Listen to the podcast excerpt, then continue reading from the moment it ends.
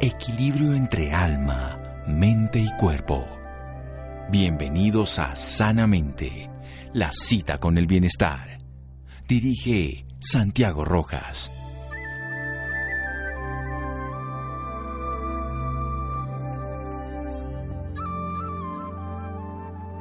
Tu capacidad para amar a otra persona depende completamente de tu capacidad para amarte a ti misma, de tener buen cuidado de ti misma. Tish Buenas noches, estamos en Sanamente de Caracol Radio, su programa de salud.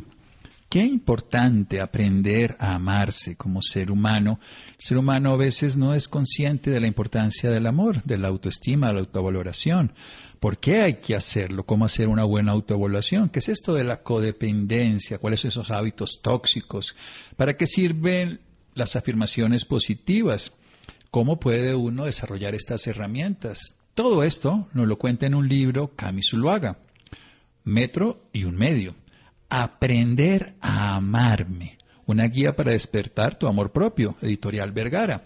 Ella es creadora de contenido, su público no solo es de redes sociales, pues también trabajó en los 40 principales, una emisora radial, y fue presentadora de ESPN. Hace siete años empezó en el mundo de las redes, donde ha conseguido millones de seguidores en todas sus plataformas. En el 2019 sufrió una crisis de depresión, estuvo en un centro psiquiátrico, se dio cuenta además de todo ese proceso interno, hizo un trabajo de amor propio, de salud mental, que lo comparte en un bello libro muy fácil de leer, que además le puede servir a muchas personas como punto de referencia para entender que nos puede pasar a todos, pero también para tener unas herramientas que complementan un apoyo profesional. Querida Camila, Cami, buenas noches y gracias por acompañarnos. Hola a todos, muchísimas gracias por este espacio, muy feliz de estar acá contigo, Santiago, hablando y bueno, gracias por la invitación. ¿Qué es esto de la depresión para Camila Zuluaga, para Cami Zuluaga hoy en día, desde este otro lado, después de haberla pasado y todo este proceso? Mm, bueno, creo que decir como de haberla pasado me, me da un poco de miedo porque es algo con lo que uno tiene que aprender a vivir y como saber qué cositas puede ir haciendo para no llegar como a un punto tan bajo como el que yo llegué en 2019, pero siento que es enseñanza, superación y, como una motivación actualmente para ayudarme no solo a mí, sino a las demás personas y a todos mis seguidores. Muy bien, eso me gustó esa respuesta de, de no haberla pasado, sino bueno, de estar en lo que está ocurriendo, de estar aprendiendo, de estar creciendo. Vamos a seguir hablando de la mano de Cami Zuluaga a propósito de su reciente obra Aprender a amarme. ¿Qué significa eso y cómo lograrlo? Bienvenidos aquí a Sanamente. Seguimos en un momento después de este pequeño corte. Síganos escuchando por salud. Ya regresamos a Sanamente. Bienestar en Caracol Radio. Seguimos en Sanamente.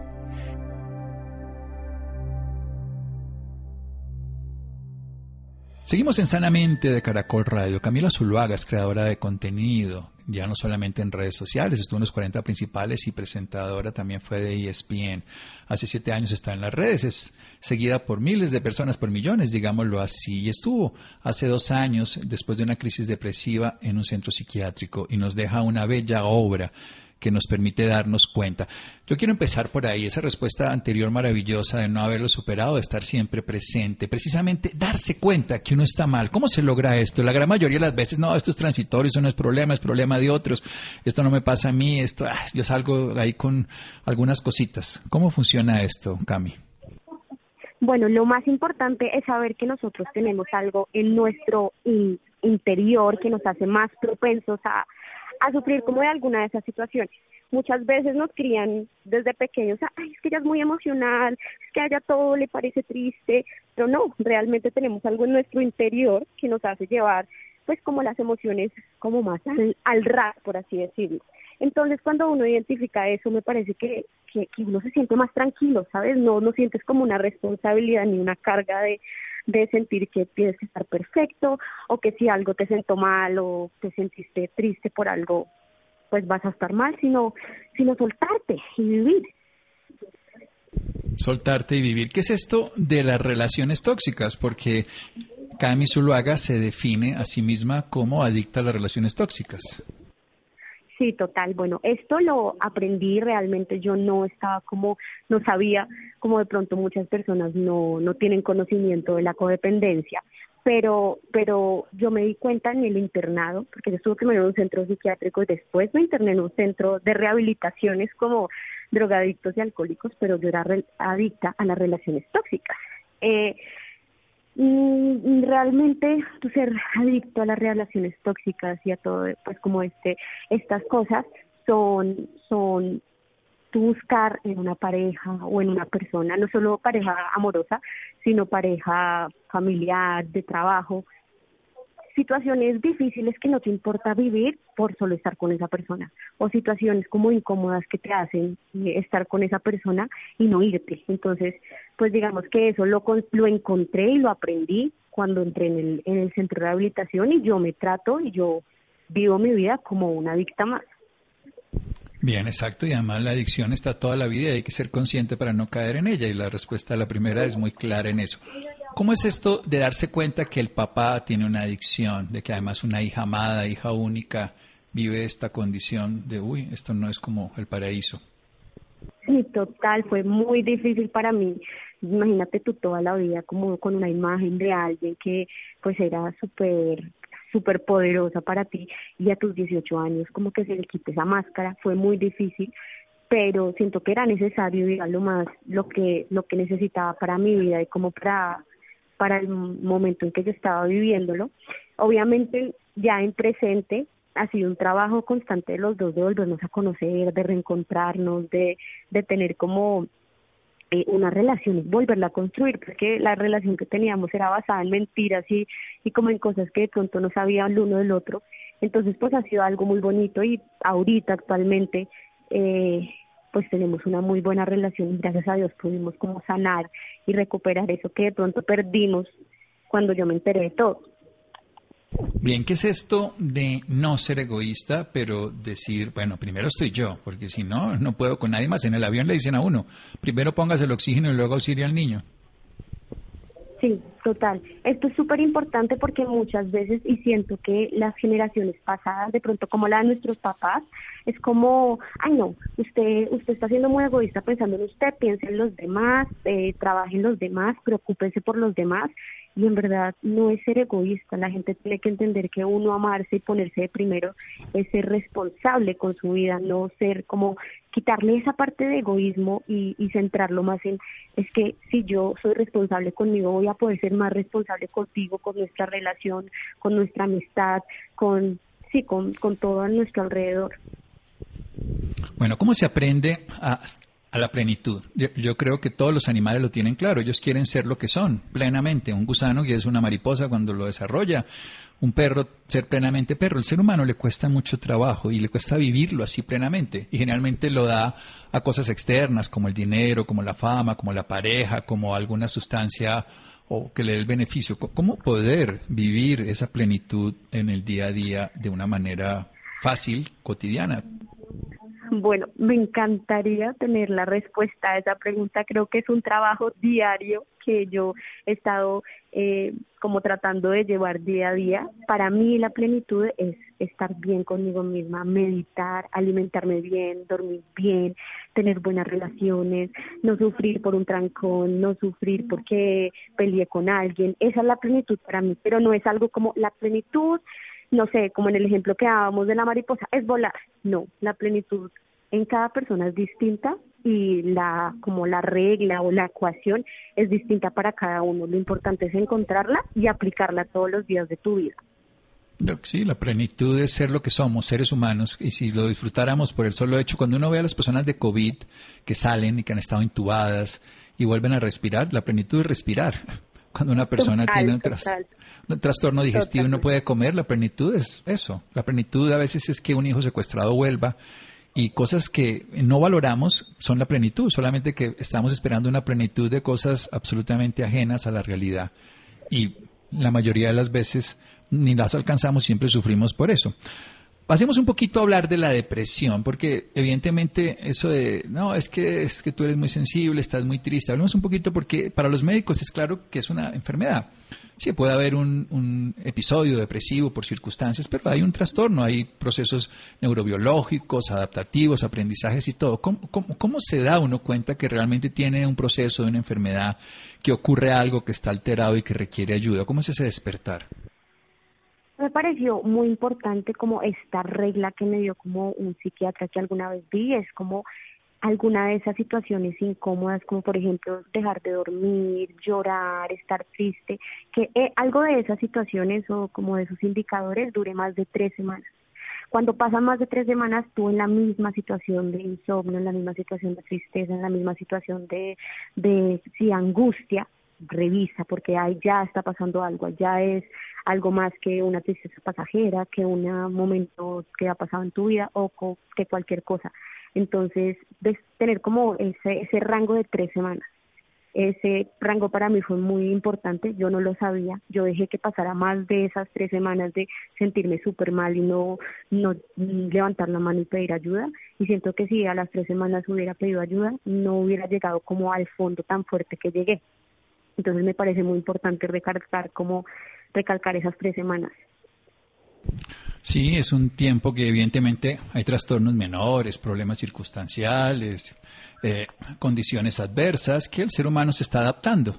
Pero llega un momento en que ya no es una adaptación, sino es un proceso que requiere no solamente un apoyo humano, sino científico, profesional, y muchas veces, como en este caso, incluso requiere una hospitalización, un manejo integral que fueron en dos episodios en el caso de Cami, uno ya desde el punto de vista de su depresión y otro de su codependencia. Seguimos aquí para hablar un poquito de la codependencia en un momento después de un pequeño corte en Sanamente de Caracol Radio. Síganos escuchando por salud.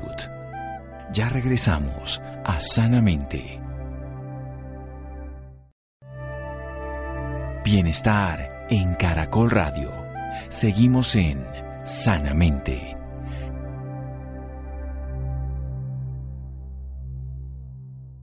Seguimos en Sanamente de Calacor Radio. Camila Zuloaga, Cami Zuloaga, Aprender a amarme, una guía para despertar tu amor propio de Editorial Vergara. Nos está hablando de su libro, de su obra, de su experiencia, nos abre el corazón. En ella nos cuenta que cualquier persona le puede pasar y de una manera muy cotidiana nos está hablando de que se adicta a las relaciones disfuncionales, que se adicta a depender de otra persona, que necesita ayuda y necesita tratar esto como una adicción. ¿Cómo es esto de la adicción a otra persona?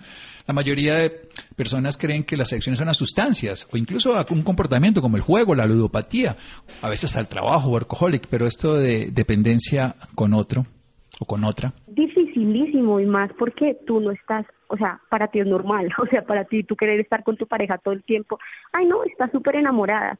Uno, eh, la codependencia es muy difícil como aceptarla y como verla en otras personas, pero tiene patrones como no solo de las relaciones, sino comportamentales. Por ejemplo, una persona que siempre necesita la aprobación de otros, una persona que siempre piensa que lo que está haciendo está haciéndolo mal, una persona que no deja que su entorno cometa errores, sino ella los hace por él, una persona que siempre te está dando consejos que tú nunca le has pedido. Entonces, más que eh, revisar, o sea, es algo mucho más complejo que revisar, ay no, ella consume drogas, es más como ver cómo se comporta con todo su entorno y lo que digo, no solo es con las relaciones de pareja, sino también con todas las relaciones eh, alrededor tuyo. En mi caso, con mi familia, con mi pareja, era como lo más fuerte, pero digamos es algo con lo que yo vivo y con lo que yo tengo que aprender a vivir eh, porque yo no puedo dejar de estar con personas, o sea, no me puedo encerrar en una cueva y no tener contacto humano porque pues es imposible. Entonces es, es mucho más compleja, para mí es mucho más compleja y mucho más difícil de manejar porque no es como, ah, dejo de tomar o dejo de consumir drogas, no, me va a tocar seguir estando con mi pareja, con mi familia, es aprender cómo a vivir con ellos.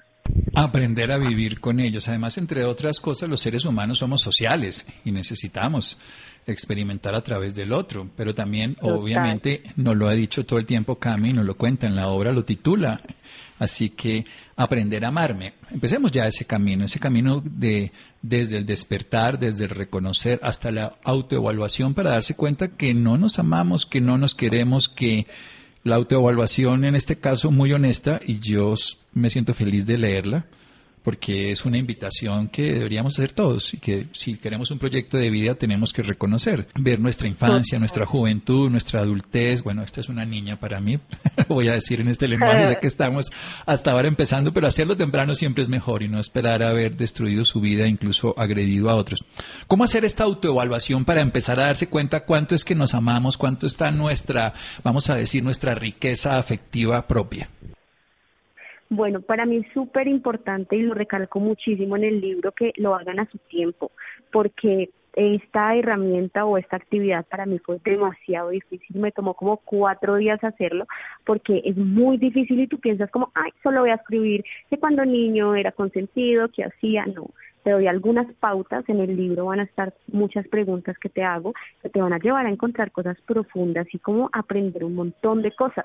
Yo haciendo mi autoevaluación en mi niñez me di cuenta que mi codependencia va desde los ocho años y yo no, yo no lo veía así ni lo entendía claramente de esa manera. Entonces, doy unas pautas, algunas preguntas que te pueden guiar como, como en una historia, es contar la historia de tu vida, una historia que si no quieres nadie va a tener que leer, por lo menos yo cuando terminé mi autoevaluación, que terminó de como 42 páginas, la quemé y no quise volver a leerla ni a saber, me ayudó muchísimo y entendí qué necesitaba hacer en mi vida, pero no la quería volver a leer porque fue muy difícil para mí. Pero entonces, eh, doy las pautas, unas guías y pues ustedes con su tiempo, ah, en el lugar donde lo quieran hacer, lo van haciendo, pero es muy enriquecedor porque cuando sabemos qué es lo que pasa en nuestra vida, sabemos que tenemos que resolver. Muchas veces decimos, ay no, es que mira, yo me siento muy mal conmigo mismo, pero pues no sé qué hacer. Y haciendo la autoevaluación te das cuenta que te sientes mal contigo mismo por X o Y motivo. Y te enfocas más en el X o Y motivo y no en el motivo de estoy mal y ya es que si uno hace una buena autoevaluación, se va dando cuenta de qué tanto es de mi espacio y qué tanto es del espacio de al lado. Mientras tanto, no hacemos esa separación. Bueno, esto de los hábitos de vida saludable, yo creo que es algo que no le está dando la importancia a las personas en depresión, en ansiedad, en dependencia. ¿Cómo, se cultivan hábitos saludables? Porque estos influyen directamente en el resultado. No solamente son, es un problema de la mente, también es cómo vivimos la vida, cómo nos movemos, cómo dormimos, cómo nos alimentamos. Total, y muchas personas solo relacionan los hábitos con el ejercicio o con ser una persona fit. Para mí los hábitos van mucho más, o sea, van desde poderte hidratar bien hasta tener buenas horas de sueño, hasta tener un buen, una buena relación con tu celular. Entonces, en los hábitos, en el capítulo de hábitos, explico muchas cositas que podemos hacer para buscar esa plenitud que hablábamos anteriormente, para sentirnos bien y para estar como, como, como felices y, y, tranquilos con nuestra vida felices y tranquilos con nuestra vida. Ese es el éxito. El éxito es estar uno bien con uno mismo. Si se lleva uno bien con uno mismo, entre otras cosas, si se lleva uno mal con uno mismo, está mal acompañado, ¿no? Porque vive uno con uno todo el tiempo. Pero si se lleva uno bien con uno mismo, termina siendo alguien útil para sí mismo y sobre todo gozoso de la vida. Hablemos de, de algo que también está, bueno, hay muchas eh, facetas de la vida que nos cuenta aquí, pero ¿qué hacemos con las máscaras? Eso que ponemos, entre otras cosas, persona viene de eso, de máscara, lo que hacían los griegos cuando estaban en las obras teatrales. ¿Cómo, hacemos para manejar esas máscaras, esos mecanismos de defensa que escogemos para afrontar la realidad? Eso ha sido como de las cosas más difíciles para mí porque uno piensa que una máscara es algo bueno, entonces tú dices, ay no, yo la verdad soy súper débil, me pongo la máscara de fuerte y salgo adelante y logro las cosas y lo logras pensando que tú lo hiciste, pero en verdad fue una máscara.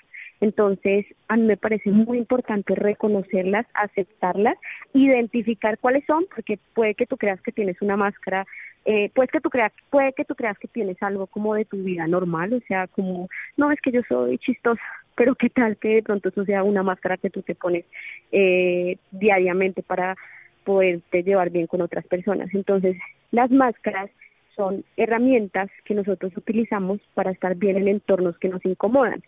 Entonces, como les hablaba anteriormente, si tengo que ser fuerte, me pongo la máscara de fuerte. Lo importante más allá de tener esas máscaras o de poder utilizar esas máscaras es tú, ¿qué puedes hacer en tu interior para ser esa persona fuerte y no tenerte que poner una máscara cada vez que tengas que ser fuerte, sino ya como entrarlo en tu interior? Entonces, es como encontrar ese balance de no tener que esconderte detrás de otros para hacer algo que tú puedes ser, porque es que todo lo que tú de pronto te pones de máscara o todo lo que tú de pronto piensas que no eres, sí lo puedes lograr, todo lo puedes ser. Bien, y llegamos ya casi al final. ¿Cuáles son esas herramientas? Hablemos del mindfulness, los ejercicios, toda la parte que le pongamos de nuestro interior. Bueno, a mí me parece que, que, que es muy importante tú sentirte bien contigo mismo, tú estar siempre, todos los días, no solo, no sé, de pronto al leer el libro, eh, o a un día que tuviste una pelea con algún familiar o algún amigo o tu novio o tu novia, decir, hoy voy a cambiar. No, es como buscar siempre estar bien con uno mismo y estar siempre sacando la mejor versión, que eso es como lo más importante y lo que nos va a hacer sentir bien con nosotros mismos al final y que no, no es por otros, sino es por nosotros mismos que lo estamos haciendo. No es por otros, sí, es por uno mismo. Además que es, siempre estamos con nosotros mismos. Podemos estarnos acompañados, pero nos podemos sentir muy solos. Hablemos un poquito del ejercicio físico también, porque no solamente son ejercicios mentales, no solo ese trabajo mental, además de la alimentación que hablamos, sino no hábitos tóxicos. Hablemos un poquito de moverse, de ejercicio físico. Bueno, eh, esa parte a mí me parece muy importante y obvio cada persona es pues, un individuo distinto, entonces no te estoy pidiendo que te vuelvas el gurú del fitness y hagas cuatro horas en un gimnasio, pero si puedes hacer rumba, 30 minutos, poner YouTube, poner una canción y bailar eh, esto no nos está ayudando simplemente físicamente, sino mentalmente, porque cuando nos ejercitamos, activamos nuestras endorfinas y nos sentimos bien, nos ayuda muchísimo. A mí mi psiquiatra me obligó a hacer ejercicio, o sea, yo no lo tengo, no solo mi medicamento psiquiátrico, sino también hacer ejercicio, es parte de mi receta médica, por así decirlo. Entonces lo recomiendo muchísimo y lo que digo, puede ser 30 minutos, puede ser caminar, como puede ser, ser hacer una maratón, eso depende de cada persona.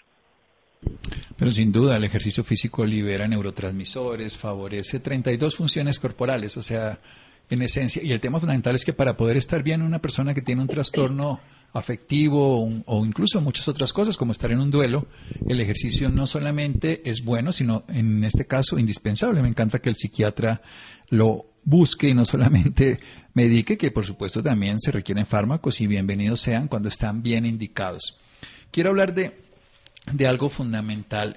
En, ¿cómo, ¿Cómo decirle adiós a ese pasado que no tiene mucho sentido, ¿no? Esas relaciones, esas parejas o exparejas, o esos compañeros de hábitos tóxicos, o todo ese contexto donde hemos desarrollado un estilo de vida que estamos enredados y, y cómo soltarlo, cómo dejarlo.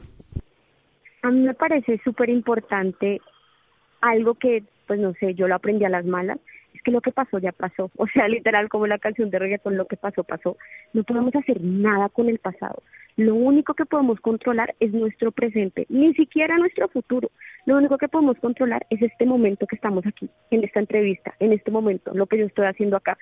Entonces, si uno comienza a pensar en lo que hizo, en que se juzgó porque hizo, en que yo no debía haber ido a ese lugar, es que yo no debía haber dicho esto, es que yo no debía haber perdonado esto, ya lo hiciste, ya quedó, déjalo atrás, agradecelo, porque seguramente te dejo alguna enseñanza, y sigue adelante, porque lo único que tenemos es el ahora. Y eso creo que lo aprendí en mis tiempos del internado, en el centro de rehabilitación, donde nos enseñan que lo único que tenemos es el aquí y el ahora. Hay muchas personas, muchos adictos que en verdad su vida depende de un minuto, ni siquiera del hoy, del siguiente minuto, de los siguientes 60 segundos. Entonces, es muy importante como tener claro eso y saber que solo tenemos ahora y ya, chao a lo demás. Solo tenemos este instante y para respirar solo tenemos este instante, para tomar decisiones solo tenemos este instante y para lograr todo lo que sea lo hacemos siempre en este momento. Hablemos de otras herramientas, un poquito de eso del mindfulness, ya que estamos hablando de herramientas, una que es muy práctica, es atención plena. ¿Cómo se desarrolla? ¿Cómo se trabaja? Bueno, esto a mí me encanta y tú lo puedes desarrollar de muchas maneras.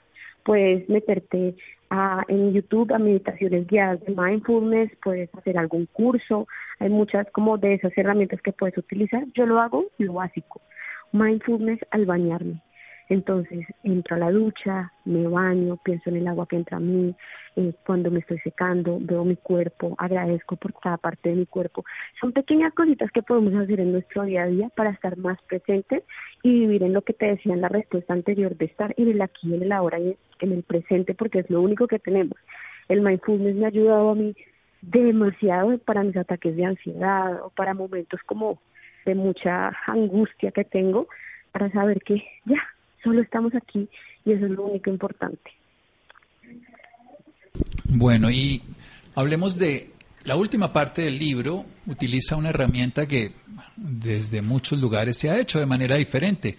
En cierta forma, las, las, comunidades antiguas lo hacían repitiendo palabras que le daban poder, palabras como mantras, pero en este caso son afirmaciones positivas. ¿Cómo se pueden utilizar? ¿Cómo ir reprogramando la mente? Muchas escuelas de pensamiento y de psicología las utilizan. ¿Qué consiste A mí me esto? encantan. Me encantan las afirmaciones positivas. Yo, más que creer como las cosas místicas o en el poder de la palabra, esas cosas que son reales y que tengo todo el respeto hacia ellas, sé que estas cosas sirven porque nos programan para hacer eh, las cosas realidad. Entonces les enseño en el libro, les doy algunas pautas importantes y claras para poder hacer las afirmaciones positivas, porque tú puedes estar diciendo alguna afirmación, puede que no la estés empleando bien y tu cerebro no la esté recibiendo de la manera positiva. Entonces siempre hablo de que toca hablar en presente, que no se utilice la palabra no, que no se hable en negativo y que siempre la utilicemos eh, como constantemente para que la vayamos recordando y que la tengamos siempre como en nuestra vida. Se escriben, se hablan, se cantan, se pintan, se ponen en los espejos. Lo que tú quieras.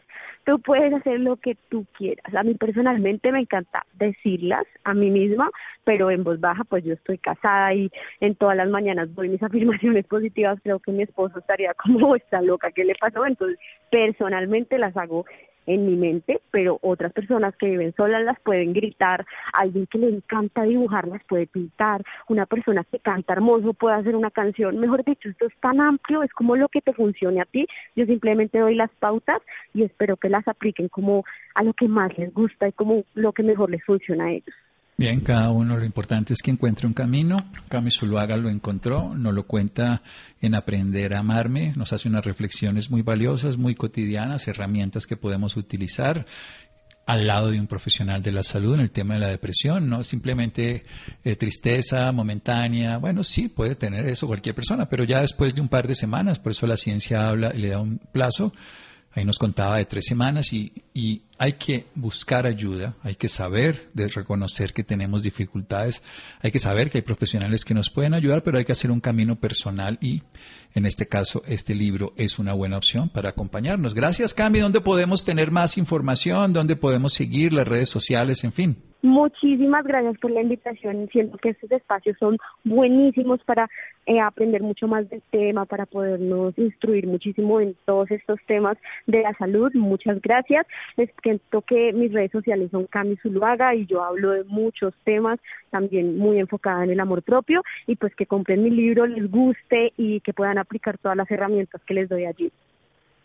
Bueno, Cami Zuluaga en las redes sociales, Aprender a Amarme, su reciente obra de Editorial Vergara. Un abrazo, Cami, muchas gracias. Mil gracias, que estén muy bien, feliz noche. Síganos escuchando por salud. Ya regresamos a Sanamente. Bienestar en Caracol Radio. Seguimos en Sanamente.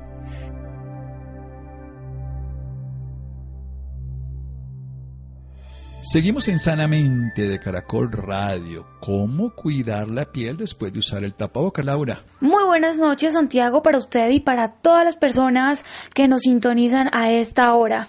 Claro que sí, Santiago, en estos tiempos todos sabemos que es importante usar tapabocas porque ayudan a reducir la propagación de enfermedades y virus. Sin embargo, también es posible experimentar cierta irritación alrededor de las áreas donde se coloca. A muchos de nosotros nos provoca sequedad, irritación o hasta erupciones. Por esta razón nos acompaña en la noche de hoy Laura Chacón, ella es directora de capacitación mundial sobre productos y nutrición. Antes de unirse a la campaña, Laura comenzó su educación y formación cumpliendo su misión de empoderar e instruir a los líderes de la industria de la belleza. Laura, muy buenas noches y bienvenida sanamente de Caracol Radio. Muchísimas gracias, Laura. Un placer poder estar con ustedes el día de hoy. Bueno, para nosotros también es un placer. Para iniciar, cuéntenos por qué es tan importante cuidar nuestra piel. Bueno, pues para, para hacer un recordatorio, porque me imagino que muchos de sus oyentes ya han escuchado que la piel es el órgano más grande que tenemos.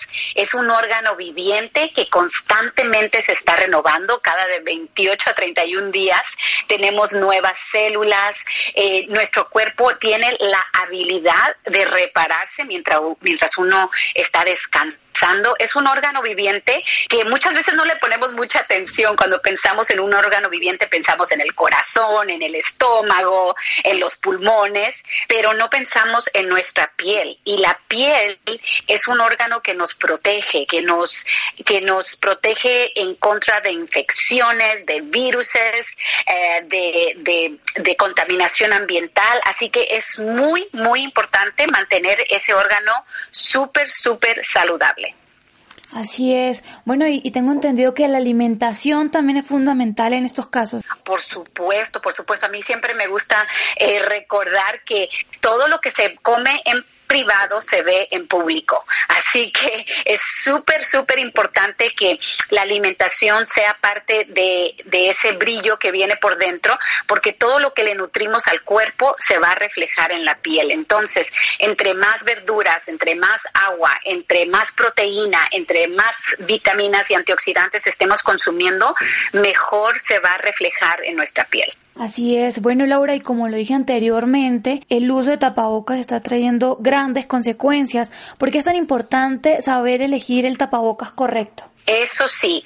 Y bueno, sabemos que es importante el tapabocas, o sea, no, no, es una opción, pero sí podemos hacer algunas cositas antes de ponernos el tapaboca para tener un mejor resultado. Eh, lo primero es elegir el tapaboca correcto. Entonces, se trata de, de de escoger el material correcto, asegurarnos de que sea cómodo y de que sea un material transpirable.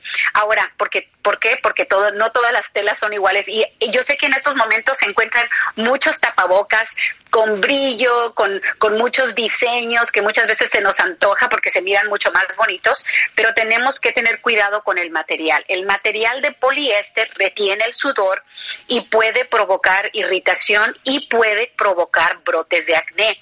Así que es muy importante escoger un tapabocas que sea de algodón, ya porque esos son eh, transpirables y pueden absorber el sudor y permitir que la piel respire y eso puede ayudar con los brotes de acné. También tengo entendido que preparar nuestra piel antes de usar el tapaboca es muy importante.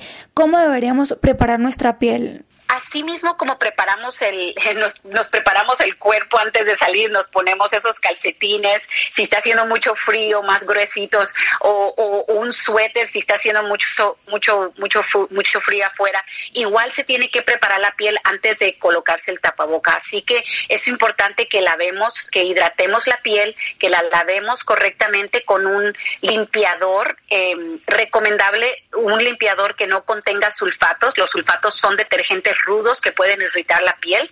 Así que escoger un limpiador que no contenga sulfatos y después una crema que pueda hidratar la piel en una forma efectiva. La recomendación también sería que se utilice una crema con protector solar aunque la mayoría de la cara está tapado con el tapabocas, de todos modos tenemos exposición al sol en la frente, en la piel alrededor de los ojos, entonces queremos de todos modos proteger esas áreas.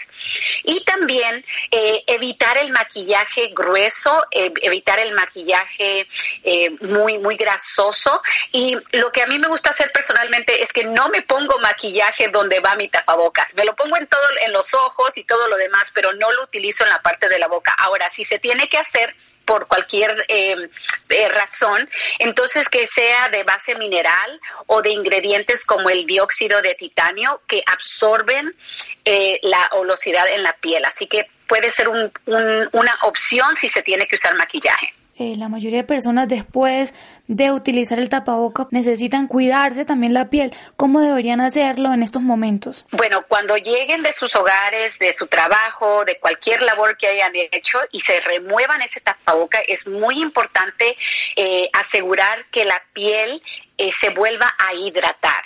Entonces, la recomendación es de que obviamente se quiten ese tapaboca y antes de tocarse la piel, vayan y lávense las manos, porque en cualquier momento podemos tener de 2 a 10 millones de bacterias en los dedos. Así que lavar las manos y después lavarnos la cara una vez más e hidratarla una vez más, porque eso puede ayudar una vez más, como les comentaba, a a, los brotes de acné, a no tener esos brotes de acné.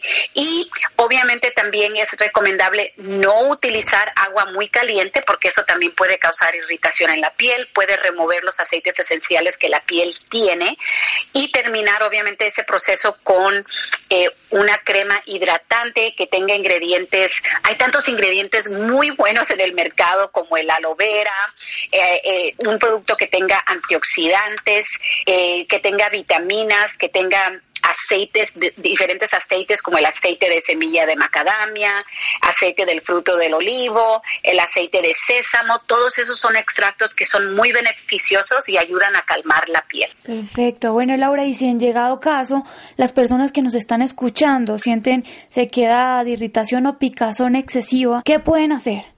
Bueno, muy importante que ellos sepan que sí hay solución para, para, hay un remedio para todo, ¿no? Y mi recomendación es que se hagan una mascarilla hidratante para la piel. Personalmente, yo me hago una mascarilla una vez a la semana con ingredientes que quizás muchos de ustedes puedan tener en casa. Yo los tengo en casa.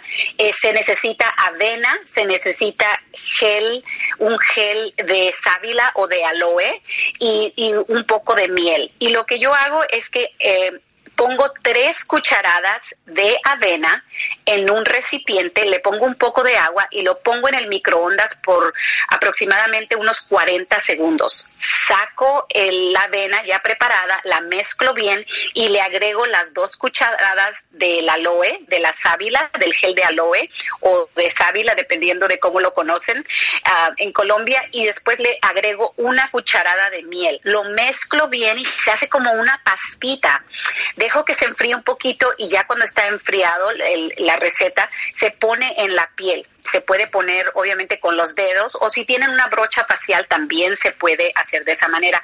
Se deja actuar como aproximadamente 15, 20 minutos y la avena y la miel son conocidas por sus propiedades hidratantes y el gel de aloe o el gel de sábila cuenta con ingredientes que ayudan a reconstruir la piel. Así que es una, es una mascarilla que se puede hacer más de una vez a la semana si tiene uno tiempo ah, y ayuda a hidratar la piel y ayuda a que se sienta mejor. Y obviamente después de que se remueve esa, después de los 20 minutos que se remueve la mascarilla con agua tibia, no con agua caliente, se le agrega a la piel un hidratante y listo, ya para descansar el resto del día.